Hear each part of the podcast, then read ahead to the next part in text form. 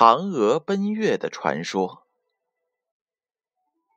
相传，远古时候有一年，天上出现了十个太阳，只烤得大地冒烟海水枯干，老百姓啊，眼看着无法再生活下去了。这件事儿惊动了一个名叫后羿的英雄，他登上了昆仑山顶，运足神力。拉开神弓，一气儿射死了九个多余的太阳。后羿立下了盖世神功，受到了老百姓的尊敬和爱戴。不少志士慕名前来投师学艺。奸诈刁钻、心术不正的彭蒙也混了进来。不久。后羿娶了美丽善良的妻子，名叫嫦娥。后羿除传艺狩猎之外，终日和妻子在一起，人们都羡慕这对郎才女貌的恩爱夫妻。这一天，后羿到昆仑山访友求道，巧遇到由此经过的王母娘娘，便向王母求得一包仙药。据说呀，服下此药便能立即升天成仙。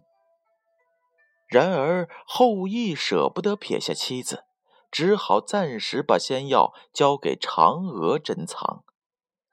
嫦娥将药藏进了梳妆台的百宝匣里，不料被彭蒙看到了。三天后，后羿率众徒弟外出狩猎。心怀鬼胎的彭蒙假装生病，留了下来。待后羿率众徒弟走后不久，彭蒙手持宝剑闯入了内宅后院，威逼嫦娥交出仙药。嫦娥知道自己不是彭蒙的对手，危急之时，她当机立断，转身打开了百宝匣，拿出仙药，一口吞了下去。嫦娥吞下了药，身子立刻是变得是轻轻飘飘的，飘离了地面，冲出窗口，飞向天去。由于嫦娥牵挂着丈夫，便飞到了离人间最近的月亮上，成为了仙人。傍晚，后羿回到家，侍女们哭诉了白天发生的事儿。后羿既惊又怒，抽出宝剑要杀恶徒。彭蒙早就逃走了，气得后羿捶胸顿足，哇哇大叫。痛苦欲绝的后羿仰望着天空，呼唤爱妻的名字。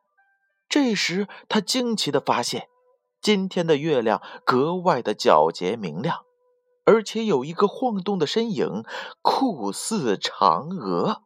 后羿急忙派人到嫦娥喜爱的后花园里，摆上香案，放上他平时最爱吃的蜜食鲜果，遥祭在月宫里，眷恋着自己的嫦娥。百姓们闻知嫦娥成仙之后的消息，纷纷在月圆之夜摆设香案，向善良的嫦娥祈求吉祥平安。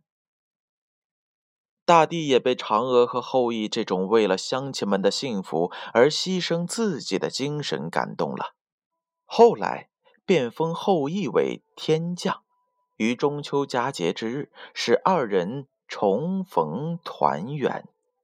从此啊，嫦娥和后羿在天上过了幸福美满的生活。